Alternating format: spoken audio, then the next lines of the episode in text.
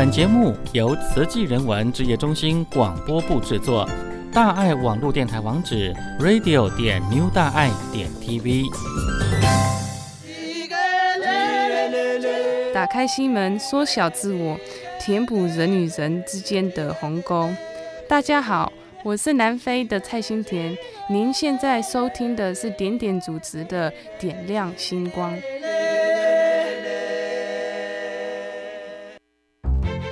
书就像降落伞一样，要打开才有用。让我们打开书本，一起进入，听听我的藏书阁。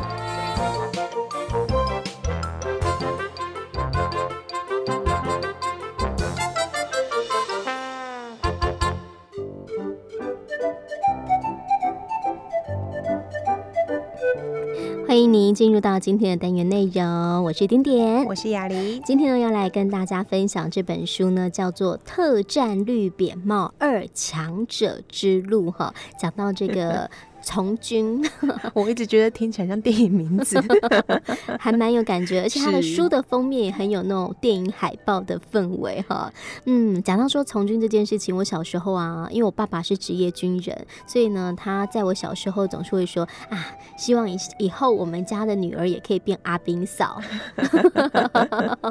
哦，其实就讲到说这个军人保家卫国哈，而且呢，在这个军事训练过程当中，还可以学到许。许多的专业能力，而在我们今天啊，就是邀请到这本书的责任配呃责任编辑啊夏君佩哈君佩来到我们的节目当中，Hello 君佩，嗨大家好，是君佩。其实讲到说这本书的作者哈，嗯、呃，他是切斯特黄哈，那他的本名叫于静啊，那其实他就是毕业于西点军校。那我想听众朋友很多人可能对于西点军校不是很熟悉啊，西点军校曾经出过哪些？些名人呢？那他有什么样的一些嗯、很严苛的训练呢？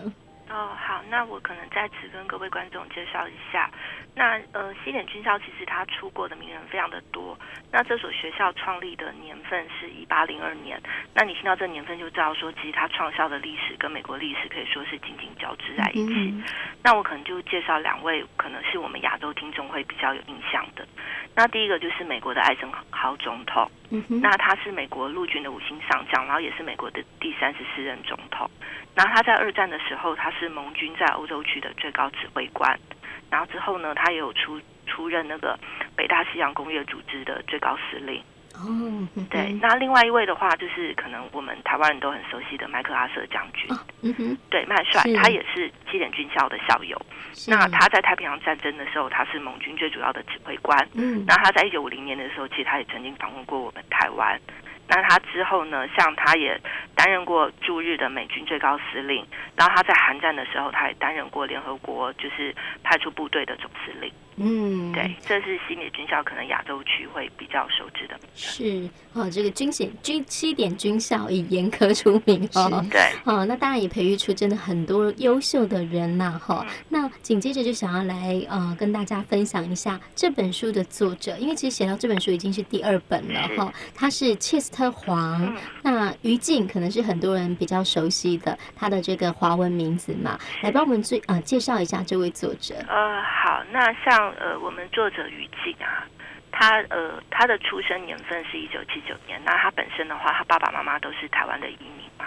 嗯。那他从小是在北加州长大，然后是一个还蛮标准的 A B C 的。嗯嗯。然后他就是在高中毕业的时候，他就怀念突发奇想，他就跑去念了西点军校。然后他担任过美军装甲兵还有陆军特种指部队的指挥官。嗯。那他曾经在伊拉克、菲律宾、韩国还有日本执行过很多的作战任务。然后他也曾经得过紫铜勋呃铜星勋章，然后这种勋章的话，其实还蛮值得一提的是，他是在美美军当中，这是个人所能获得的第四高的荣誉。是，对。嗯、那他后来就是退伍之后，就是从美军退下之后，那他曾经在华尔街当过一阵子的金融交易员。嗯、那他现在是当呃跨国的那个科技公司的全球总经理。那他有自己的自创的柔柔术用品的。那个品牌是，对。嗯，那作者切斯特以这个华裔美国人身份进入西点军校，而且是成为特种部队绿扁帽的一员啊，本身应该是有相当的特殊性。那我们常听说西点军校啊，常常听到觉得嗯很厉害。要那要成为特种部队绿扁帽的成员，有没有什么高门槛？呃，其实如果说假设我们把门槛化为文字的话，看起来其实好像不困难，但是它难的事实上是你要实际的走过那个训练，而且你还要从那个训练中结业才行。嗯。那我可能就我们就可能透过数字来来反映这个状况好了。那如果说以淘汰率来讲的话，你能你能不能去参加呃绿扁帽的训练，就是美军特种部队绿扁帽的训练，你首先要经过。筛选，那以筛选的那个比率来讲的话，可能如果有四百五十个人去参加筛选，那在第一天的课程结束的时候，可能就会有五十个人放弃这项筛选。是，对。然后最后到到整个整个筛选的过程结束，可能只会有一百五十个人剩下。那这一百五十个人才会有资格去接受绿扁属于绿扁帽的专门的课程，就是 Q 课程。嗯、那这 Q 课程训练要训练两年，嗯，而且你直到最后一刻。直到就是说，你这两年过去，你可能都不确定说你是不是在任何时间有可能被踢出这个课程之外。嗯。那我根据作者书中所提供给我们的讯息是，他们从一开始四百五十个人去参加筛选，到最后两年 Q 课程结束的时候，可能只有六十到七十个人取得绿扁帽的资格。对，而且你这样是经过两年的时间。嗯。是。但是你这样子取得资格，你还只是等于是。最初级的绿扁帽而已。嗯，往后在你绿扁帽的生涯当中，你还要经过非常非常多的严苛考验。嗯哼。那像他呃，我们作者他本身比较擅长的是那个城镇战。那什么是城镇战？就是近身的搏斗，嗯，跟那个巷战之间的那种近身肉搏，还有枪战。嗯，对。那以这个课程来讲的话。那如果说假设你是绿扁帽 Q 课程毕业的话，你通常都会有第一级的资格。嗯。但是如果说像他像他本人的话，是已经拿到第三级。那像第三级这样的课程，是有很多身经百战的绿扁帽的成员，都未见得能够通过的。哇，所以他自己本身还蛮厉害的哈，不会因为他是华人，可能哎在体格上面或者体能方上面有一些落差，并没有。会，因为他其实他当初刚进西点的时候，他可能他的身材啊，嗯，就是一般华裔可能高中男孩子那个样子，对对对，不是非常高，嗯，然后也不是非常强壮。是。可是如果说假设大家曾经有在电视媒体或者报章杂志看过他的话，嗯，他体格真的非常的强健，那个都是他后天一点一滴。累积出来的，对，没有错。是因为其实看到说他在第一本书的时候，呃，你们现在是出到第二本嘛，对不对？那第一本这个特战绿扁帽啊，嗯、呃，里头就有谈到也是他一些作战的一些内容嘛，哈，训练的一些过程。那这第一本跟第二本，它到底有什么样的不同呢？嗯，好，那我可能就跟各位听众介绍一下，因为特战绿扁帽这个系列它一共有三集，那这全部三集总共有五十三个故事。那这五十三个故事其实都是他在就是离开特种部队之后，在相当密集的一段期间内，五十三个故事一直写出来。是，那时候他原本是就是以英文发表嘛，那是他的外文就是他的英文编辑是把这个这五十三个故事拆成三册。那如果你要问我说第一集跟第二集有什么差比较大的差异点的话，主要在于第一集他比较是在介绍他在西点军校，还有他在参加特种部队训练时比较有趣的部分。嗯。那可能就是说读者一开始因为并不是很认识他，也许就是听一些比较轻松、比较好玩的故事。嗯。可是，在第二集的部分，他会比较讲了他内心深处，他对于他为什么要成为一个绿扁帽，他内心的那种坚持已经转折，还有他内心在面对打击的时候，他真正的想法与感受。所以，如果阅读起来的话，第二集相对来说并没有那么轻松，嗯，但是你更可以看见这样的一个人，这样一个可以说是有一个特殊职业，然后可能不是我们一般人能够做到的人，他的的内心在想什么？然后第二集会有比较多很深层的分享。是，那像第二集在书中有这么一段话，那切斯特讲到说，他教会我要尊敬失败，不害怕失败。而只是要承认他，了解如何处理他，接着卷土重来，换个方法。哎，这听起来他就是遇到了一些瓶颈嘛？是不是？请你介绍一下，描述他遇到的训练瓶颈。嗯、呃，那我我想我可以举一个例子哦，是，就是说他在他去参加星光测验，那这个星光测验是所谓的地面导航测验，嗯，那是你就是我刚刚不是有讲过说，在成为绿扁帽之前，你要经过一段。就是一段很长时间的筛选，你才能正式进入绿扁帽的训练嘛。是。那这个星光星光测验就是你要正式成为绿扁帽之前的一项测验。那你必须连续十二个小时，然后连续好几天，你都是在毫无人迹的山野里面，仅凭着地图，然后还有指南针，你要找到上级所指派给你的位置。是，而且你在这个过程当中，你必须全副重装，你身上要背着一百磅重的东西。是，而且在这之前，你可能已经经过很多没日没夜的操练，事实上，整个人精神还有体力的那个已经达到极限了。嗯、可是你周围是没有人可以帮你的，就迷迷迷失在茫茫的森林里面。嗯、那那时候切斯特，因为他他就是他那时候其实受伤很重，体力也已经到了极限，但是他非常想要成为一个绿扁帽，就他还是非常努力的一直拼一直拼。就他到最后，他终于找到了其中某一个点，他已经距离到合格的边缘，但是那时候他时间只差了一点点，他当场立刻就被勒令，就是他被这个课程给踢出去了。嗯、他那一刻他真的是完全崩溃。然后他那时候他他带着伤，然后他回到他原本的基地，或者他回到家乡，他跟他的同袍跟他的朋友在讲述这些伤痛的时候，没有人对于他的伤痛有任何的理解或同情。嗯哼。然后在那一刻，他才发现说，其实这条路是自己选的，那也唯有自己能够激励自己再继续走下去。别人是不会真正去理解你的处境。是。对。那所以说呢，就是从这样的痛苦当中，你要还能够有精神，打起精神，然后再试一次。在第一次去面对僵严酷的考验，这就是他生涯转折当中一种事实，需要去提振自己的力量。嗯，因为其实讲到说做这样的一个特战训练哈，我觉得有点像自己找苦吃，有没有？对，对，其实是有这个感觉。哦、那所以就是没有坚强的意志力，真的很难去达到全部的目标，因为它不光是只靠意志，还要靠你的体能，好，种种的所有配合起来，你才可以完成这所有的训练项目嘛。呃，那其实讲到说，这个其实切斯特他来完成做这样一个绿扁帽的一个训练之后啊，那也到很多地方去出任务。刚刚有听到，像是在菲律宾，对，好，那在伊拉克等等的这些地方，其实也看到他，因为他自己本身是亚裔的这样的一个背景嘛，华裔的背景哦。那他在这文化上面，他有看到什么样的一些不同吗？嗯，其实呃。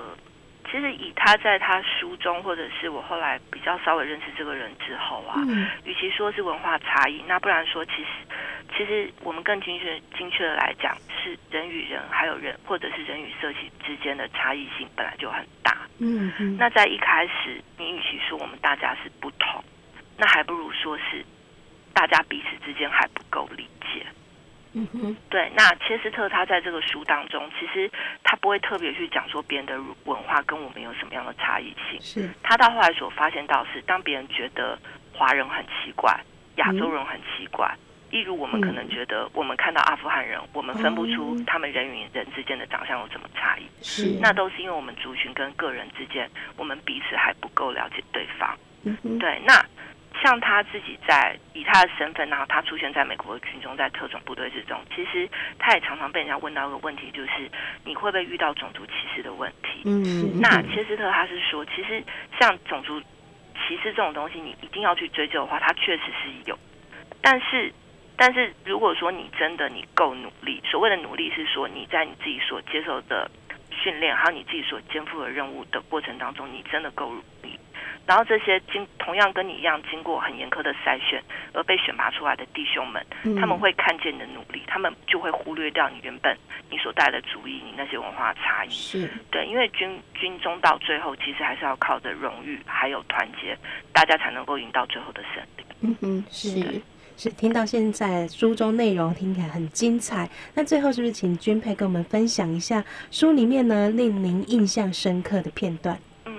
呃，其实这本书啊，因为我自己的人生跟作者的人生，就是我们的差异性实在太大了，是，所以其实要说到精彩片段的话，我觉得其实书中任何片段对我来讲都还蛮精彩的。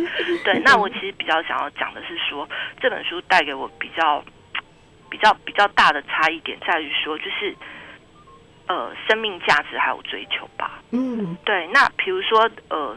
就是当我们看到他在作战的时候，或者说当他在安排任务的时候，你就会发现，人生其实永远是一个排序跟选择的过程。嗯，那像比如说，像我们，比如说，也许我是一个吃素的人，对我来讲，也许生命权，所谓老百姓的生命权是重于一切。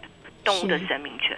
可是当你走入战场的时候，当你要护卫你国家的成败，或者是护卫你国家利益的时候，这种东西它其实有一个先后顺序的。嗯、那甚至是他担任一个就是特种部队指挥官的时候，如果他没有办法让他的弟兄相信说，今天我会不惜一切都会把你们安全带回来，如果他没有让他的弟兄产生这样的信念的话。这些弟兄是不可能会跟他一起去出生入死的。嗯哼，对，所以说我看了这本书之后，我的感觉是，也许我们大家都会有不同的信念跟想法，嗯、但是也许你有些时候，你去听听看，跟你站在很极端、很不一样的人，他们的想法跟概念，你原有的那些很很硬的、很实在那些框架会被挑战到，那、嗯、你会变得比较有弹性，那你会知道这个世界不是长得这么黑非非黑即白。嗯，对，那这个也许就是阅读这本书的时候，就是当然可能每个人看的风景会不太一样。那男生也许会，他们需要一个战争的英雄。嗯，那女生也许去看，就是你也许你原本有一些你所谓柔软的坚持，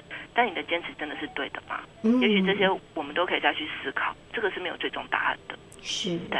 好，看到这个特战绿扁帽嘛，其实我觉得说在呃从事军人这个行业真的是非常的要很有勇气，因为其实他就是拿自己的命，然后来跟这个国家来做一个交换嘛，哈，我们。军人的存在就是要保卫国土，哈，这是最基本的，保卫老百姓的一个基本生存权。等于相对于豁出去的，就是自己的一个生命，哈。所以呢，需要有很大的勇气跟承担力，当然也是需要用这样的一个很荣耀的心，对不对？我身为军人，哈，这是一个荣耀的指标。好，今天跟大家分享这本书《特战绿扁帽：二强者之路》，同时呢，也感恩这本书的责任编辑夏君佩来跟我们做分享，感恩君佩喽。好，谢谢，谢谢，拜拜。好，再见。